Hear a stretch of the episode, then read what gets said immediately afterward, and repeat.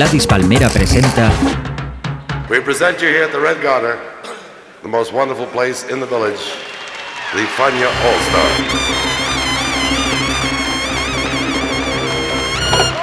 La hora faniática.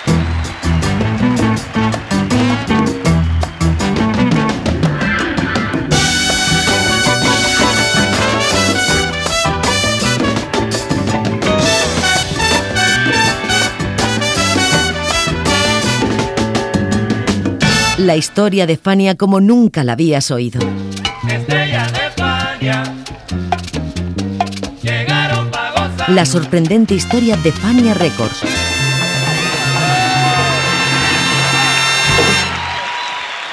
La hora faniática.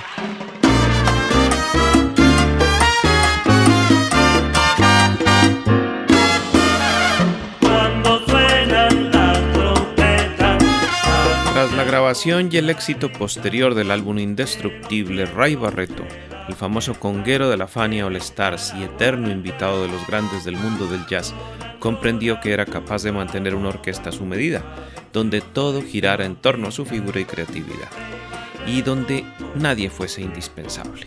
En dos ocasiones había tenido que cambiar de músicos y más de una vez había tenido que buscar hasta debajo de las piedras para reorganizarse. Ahora, con el apoyo de su trompetista y amigo Roberto Rodríguez, Barreto labró un nuevo camino en la salsa, y ello tuvo como gran bastión el álbum Barreto, así solamente, Barreto, que en 1975 lo mantuvo en la cima del sonido del Caribe urbano. Esta es su historia, y esta es la hora faniática. Bienvenidos.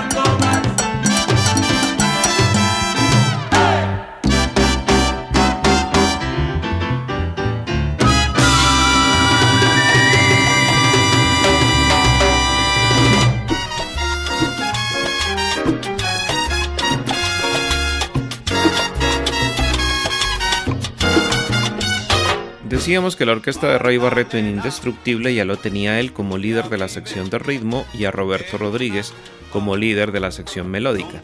Para el álbum Barreto, alrededor del primero se ubicaron Little Ray Romero en los timbales y Tony Fuentes en los bongos.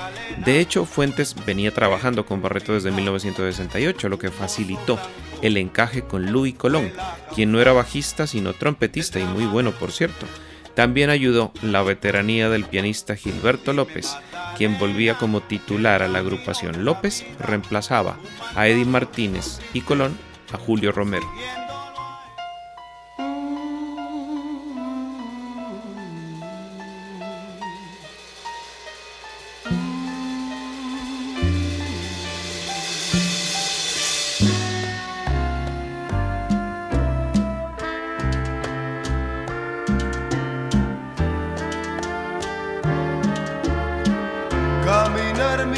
Mientras piensas,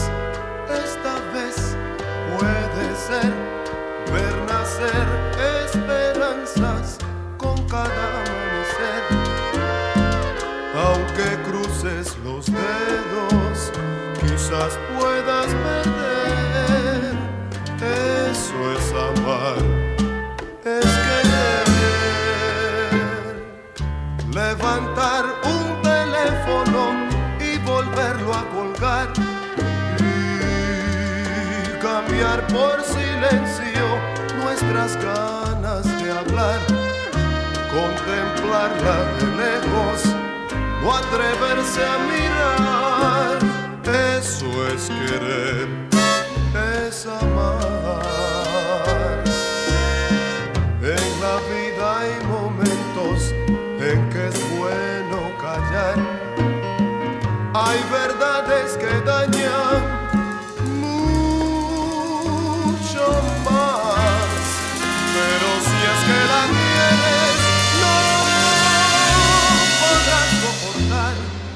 esa agonía de ignorar lo que quizás podría pasar. Levantarse de nuevo y volver a caer. Contestar preguntando para no responder. Si es que te sientes raro, no preguntes por qué. Eso es amar, es querer extender ambas manos, procurando evitar que se vaya ese algo que nos hace soñar. Y aunque estés preocupado, solo en ella pensar, eso es querer,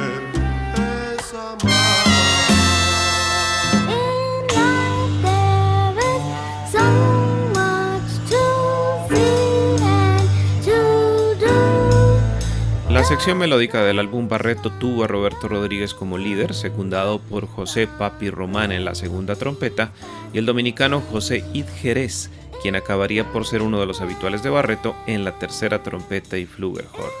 A ello se sumaría el ya consolidado flautista de Filadelfia Artie Webb, quien venía de tocar para Hannibal Marvin Peterson y Paroja Sanders, y fue precisamente Webb quien le dio al disco su tono de gran obra, porque mientras Barreto se encargaba de lo afrocubano y Rodríguez de lo salsero, Webb, con sus solos prolongados, le dio un notorio acento de free jazz.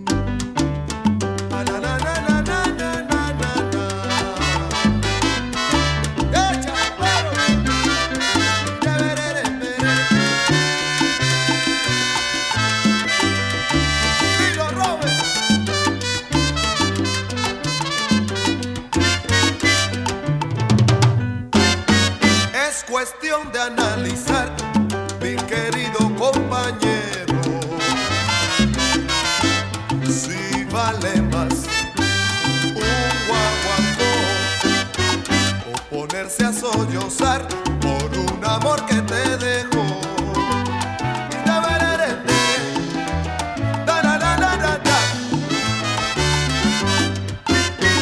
Es cuestión de anteponer la experiencia de la vida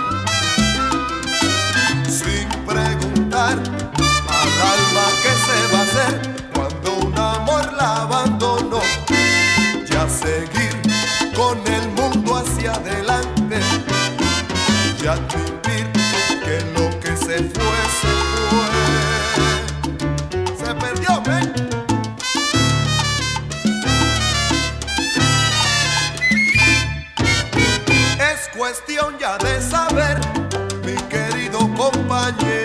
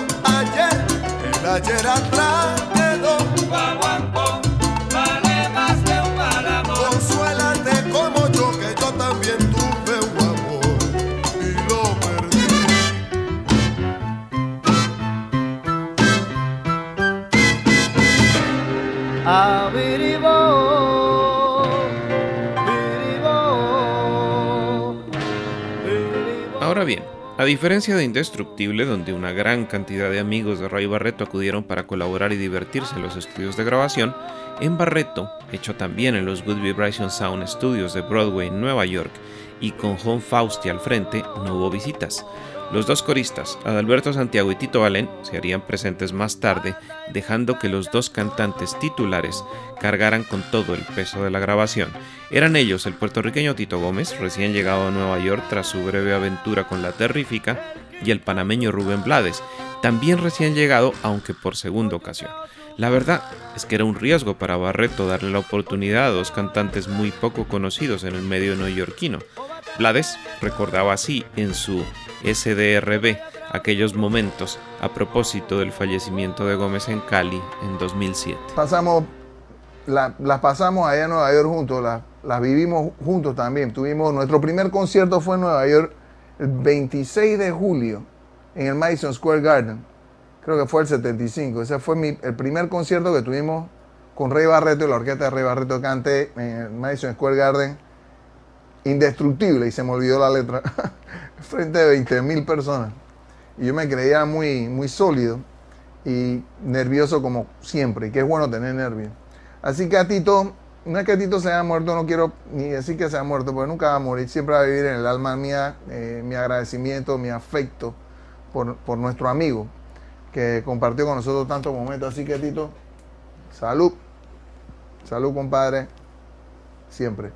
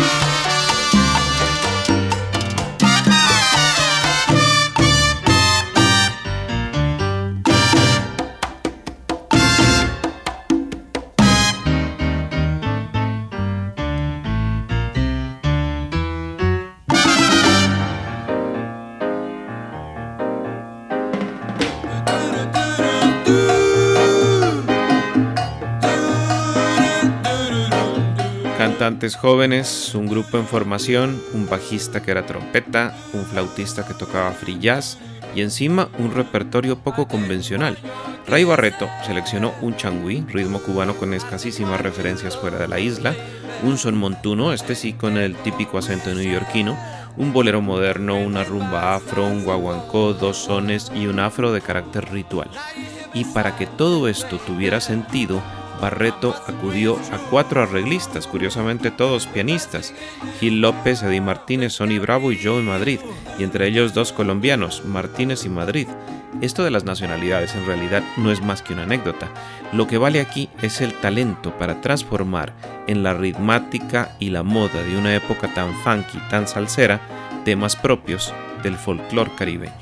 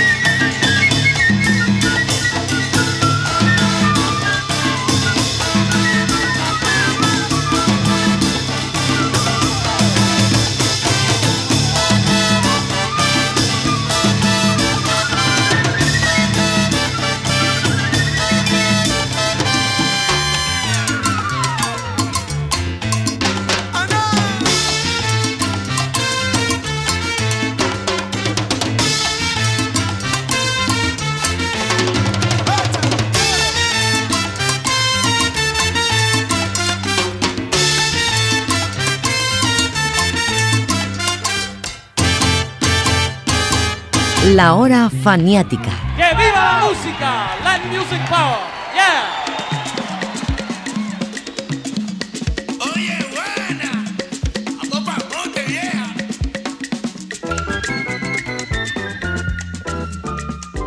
Cuenta la leyenda que un tercero y guitarrista de Guantánamo llamado Roberto Baute Segarra, siendo ya un hombre casado y con familia, se enamoró de la hija de una amiga suya, una jovencita llamada Petronila, en la pequeña aldea del Cigual, donde él solía ir a amenizar bailes changuiceros. Y cuando Petronila quedó embarazada de Roberto, la madre de esta, de nombre Pastora Giovanni, montó en cólera y no quiso volver a saber más de él. Un buen día, pasadas las calenturas, Roberto Baute se apersonó ante la casa de Doña Pastora y para contentarla le dedicó unos versos de su inspiración. Pastorita tiene guararay conmigo, yo no sé por qué será. Yo nunca le he hecho nada, ella es mi amiga del alma y la llevo con el corazón. Pues bien, dos décadas pasaron antes de que Juan Formel escuchara la canción y la grabara con los Bambán, y al poco tiempo Ray Barreto con su orquesta. Para entonces se la habían atribuido a un amigo de Baute, Pedro Speck, y aún se sigue creyendo tal cosa. Y este es el recuerdo de Barreto en el programa Somos Latinos. Se olvida mucho la gente que había dos cantantes, que era Rubén Blades y Tito Gómez. Y del disco que grabamos, el éxito más, más impactoso que en ese tiempo fue Guararé, que el cantante era Tito Gómez.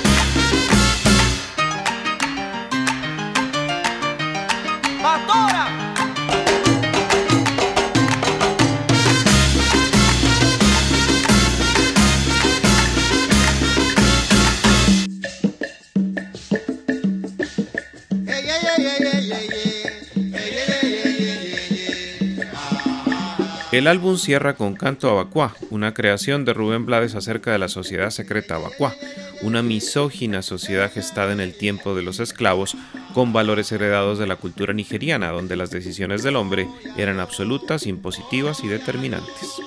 Sus miembros, todos hombres por supuesto, se conocen como ñáñigos y su representación simbólica más característica es el ireme, también conocido como diablito, y su regla o gran jerarquía está conformada por Oyamba, Mocongo, Ecueñón, Nasaco y Crícamo. Y es al primero de ellos al que Blades le dedica algunas de sus estrofas. Blades no era santero ni mucho menos ñáñigo, pero la composición le salió tan buena como bueno fue el arreglo de Joe Madrid y Ray Barreto. Los negros se agarran las manos, repitiendo a coro el viejo cantar. Se oye el repique de Oyamba, van cantando los niches de madruga. Oye mi canto abacua.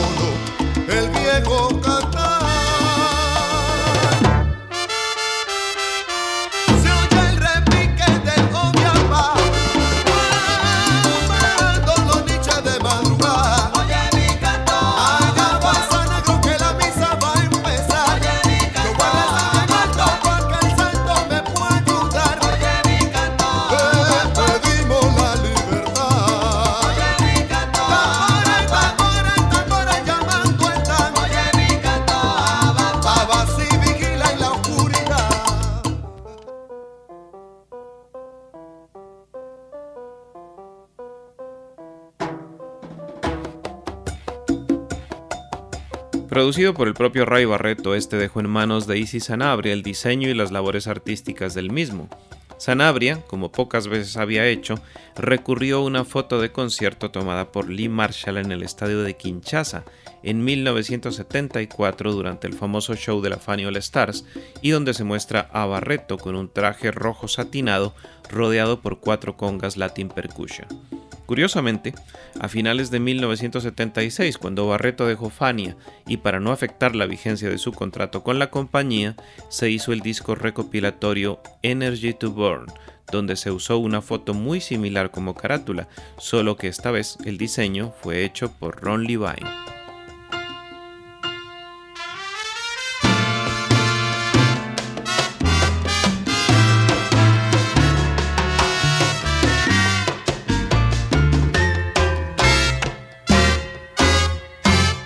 Testigo fui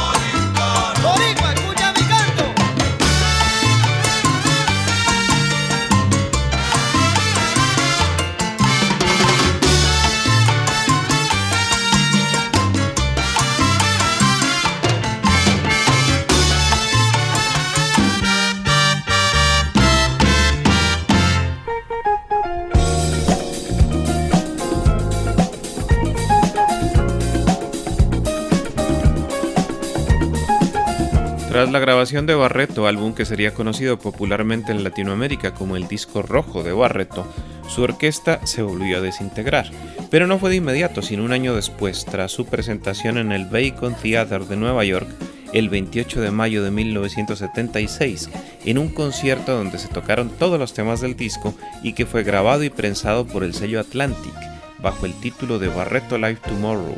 A partir de allí,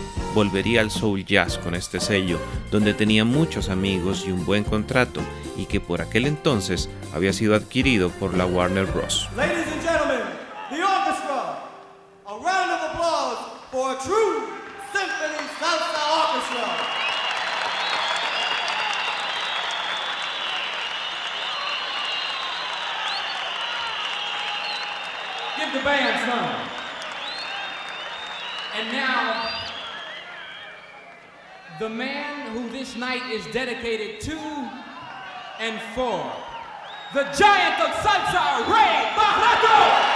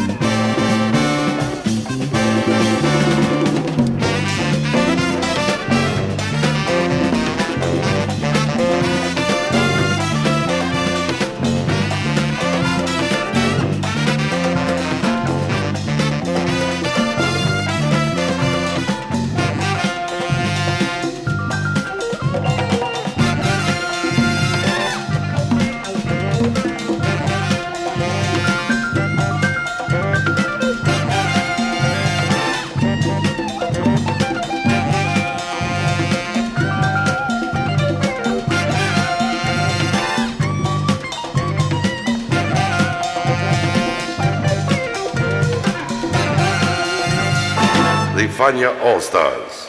Fania, the great young company that we hope you will enjoy throughout the years. La hora faniática.